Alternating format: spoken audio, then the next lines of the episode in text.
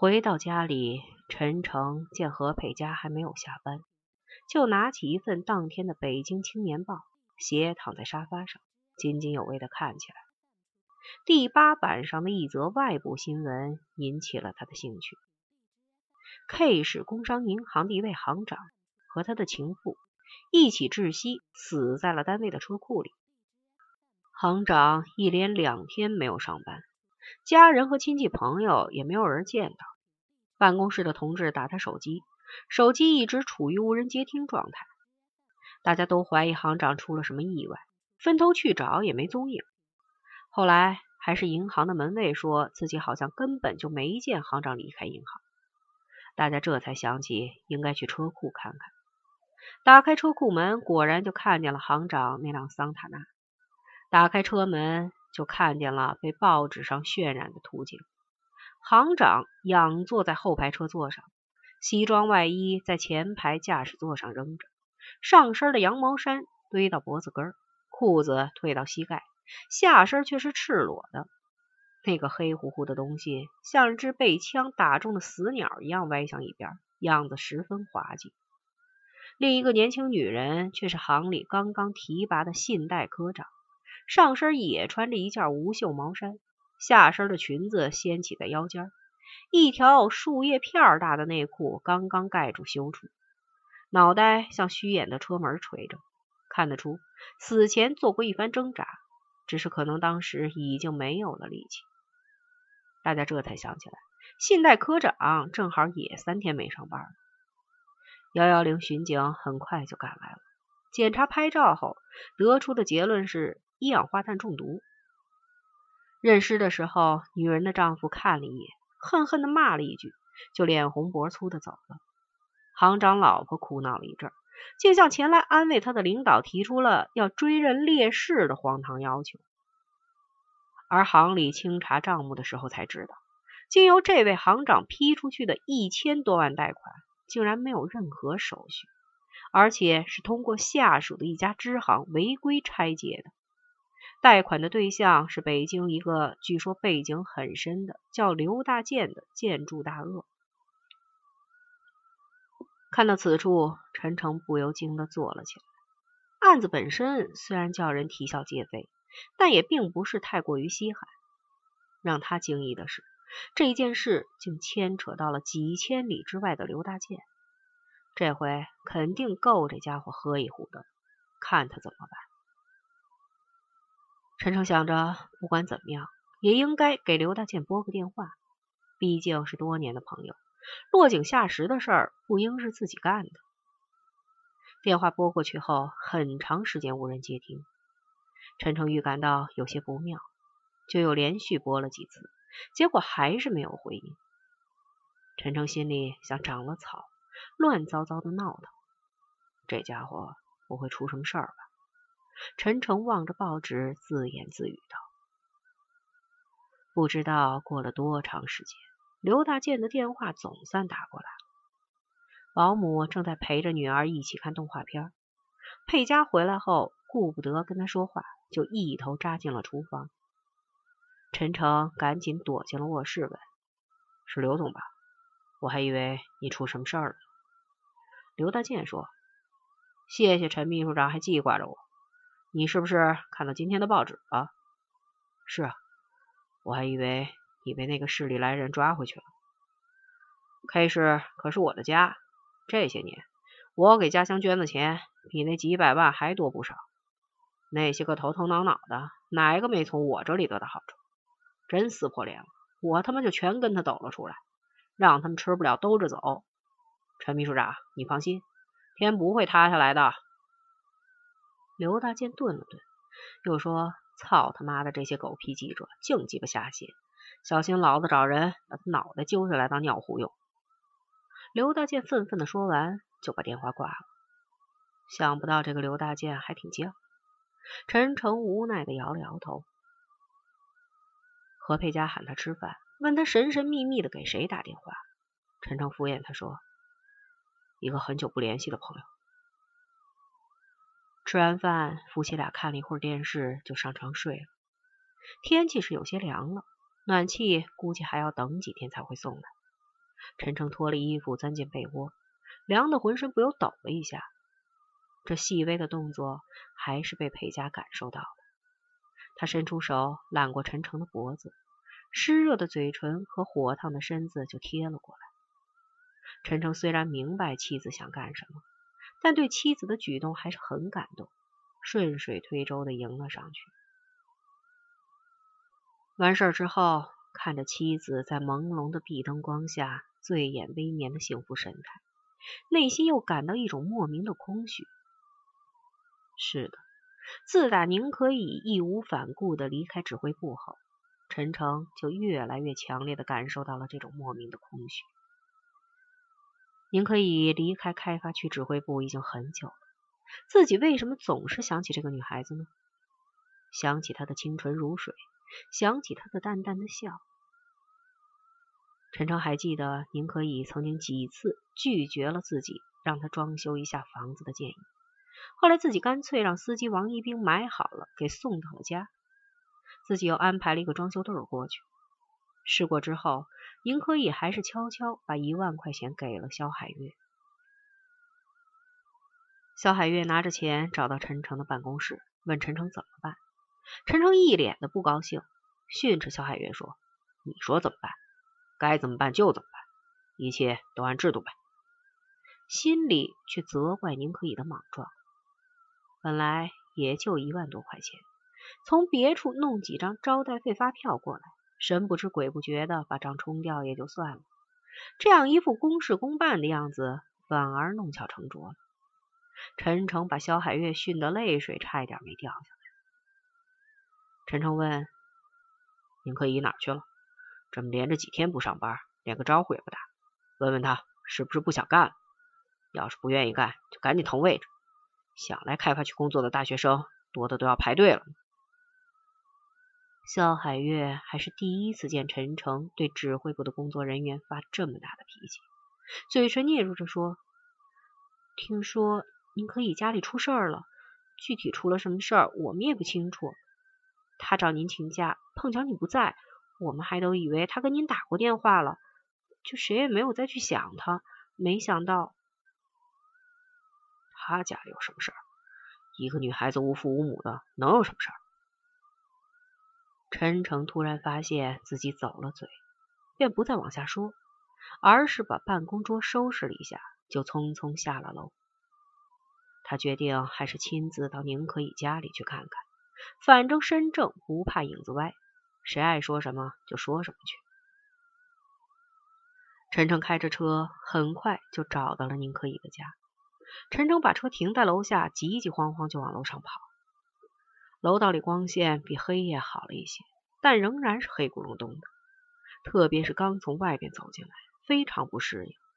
陈诚差一点没和从楼上下来的一个中年妇女撞个满怀。中年妇女停下来，使劲剜了他一眼，嘴里嘟嘟囔囔的，不知道说了一句什么。陈诚也懒得和他计较。终于到了宁可以门前，陈诚这才住了脚，喘一口气，轻轻敲了几下。先是听到猫眼的铁片咔嗒了一下，接着门就拉开了。站在门内的宁可以让陈诚大吃了一惊。才几天不见，原本身姿高挑、文静灵秀的宁可以几乎瘦了一圈，颧骨向外突出着，眼窝深陷。脸色也由红润变得苍白，甚至略带青色，就像一棵落尽叶子的小柳树。陈诚原本满腔的怒气早已飞到了九霄云外。小宁，你这是怎么了？陈诚关切的问。您可以还是咧开嘴角，露出了一丝笑容，说：“我以为是谁呢？原来是陈大哥。”快，屋里坐吧。陈诚也不谦让，大大方方的进了屋。屋子里经过建筑工人的重新装修和简单的粉刷，比上次亮堂了许多。原来墙上挂的装饰画却还是保留了下来，另外又新添了几幅布贴画。客厅里的沙发也换过了，看上去比原来舒服了许多。您可以给陈诚倒了一杯水，自己又拿起一个苹果。也坐在沙发上削了起来。小海月告诉我说你家里出了点事儿，我寻思着家里就你一个人，能有什么事儿？几天没去上班，连个电话也不打，就赶过来看看你。陈诚的话里充满了关切，哪里还有半丝的责怪？宁可以歉意的说：“可能是患上了病毒性的流感，浑身一点力气都没有。去医院吊了两瓶葡萄糖，原以为没事儿了，没想到就一病不起了。开始不想告诉你，怕你挂心，后来想给你打个电话。”却不巧，我这的电话坏了，去邻居家又不好意思，所以拖到现在。没想到又害得你亲自跑了一趟，真是不好意思。现在好点了吗？陈诚很自然的抬起手，摸了摸宁可以的额头。陈诚看见两行泪水顺着宁可以的脸颊汩汩的流了出来。陈诚从口袋里掏出手帕。把宁可以脸上的泪水轻轻拭去了，说：“都怪我，整天瞎忙，没能够照顾你。好了，好了。”宁可以哭得更厉害，不停的抽泣着，把整个脸都伏在了陈诚怀里。陈诚没有往外推他，但也没有更进一步的表示，而是用手在宁可以背上拍了拍，小声的安慰他。陈诚说：“对了。”肖海月还告诉我，你把装修房子的一万块钱又给了他，你这是什么意思？宁可以把脸从陈诚的怀里抬起来，睁着一双清澈的大眼睛望着陈诚说：“我觉得对于我来说，能在开发区工作就够了。我只要我应该得到的，不想让别人说我什么。”你知道不知道？陈诚说：“这样你是清清白白了，却把我……”搞得挺被动的，我绝没有那样的意思。您可以使劲的摇着头。我觉得爱一个人，不管在什么场合，就要维护这个人，首先要维护这个人的人格。陈诚的心里咯噔了一下，条件反射似的把怀里的宁可以松开了，说：“小宁，你开什么玩笑？你不是说我吧？论年龄，我大你十几岁。”论辈分，你该叫我叔叔的。我们是两代人。你年轻、漂亮、单纯，就像我在周副市长面前说的，我一直是把你当小妹妹看待。你可不要胡思乱想啊！宁可以凄然一笑说：“怎么是你呢？你是我大哥呀。但是我确实爱上了一个男人，一个年龄上大我许多，心里只把我当小妹妹呵护的男人。”我知道他的爱情里没有我的份儿，也没奢望着得到他的爱。我知道我是一个很脏、很蠢、很不起眼的女孩子，根本配不上他。但他不能剥夺我从心里爱着他的权利。陈诚用手去捂宁可以的嘴唇，傻丫头，不能这样说。但这一次，宁可以却坚定的把陈诚的手移开了。不知道为什么，自从到开发区和他一起工作之后，我就对他产生了一种微妙的感觉。一天不见他，听不见他的声音，心里就空落落的。我是不是爱上了这个比自己大了近一倍的男人？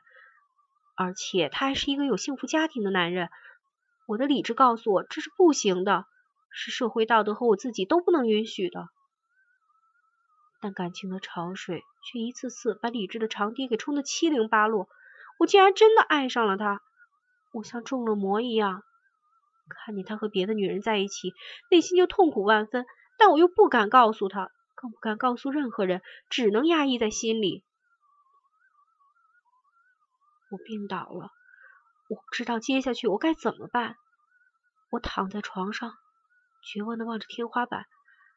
茶饭不思的躺了整整三天了，直到他刚才敲门，我从猫眼里看见他急切的样子，我才决定了我应该怎么办。但我现在不会告诉他。陈诚的心里像打翻了五味瓶，他没想到这个平时一点也不显山露水的女孩子，竟然喜欢上了自己。不知道为什么，思思磨磨几年下来，虽然只限于工作上的接触，自己竟也不知不觉的喜欢上了这个女孩子。她的正直善良、善解人意、接人待物的不亢不备，总不时让自己有些神思恍惚。他曾暗骂过自己，但过后总又能找到理由原谅自己。他原来只是想利用他和周副市长的特殊关系，后来却坚决打消了这个念头。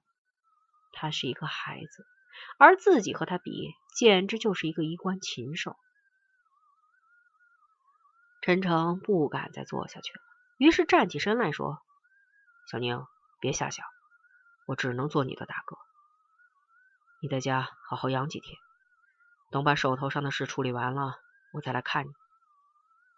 等你精神好些了，大哥给你介绍一个比大哥出色、优秀的多的小伙子。”宁可义还是使劲拉住了他不放。陈诚，你就不能爱我一分钟吗？我陈诚脸上故意做出的笑容一下子僵在了那里。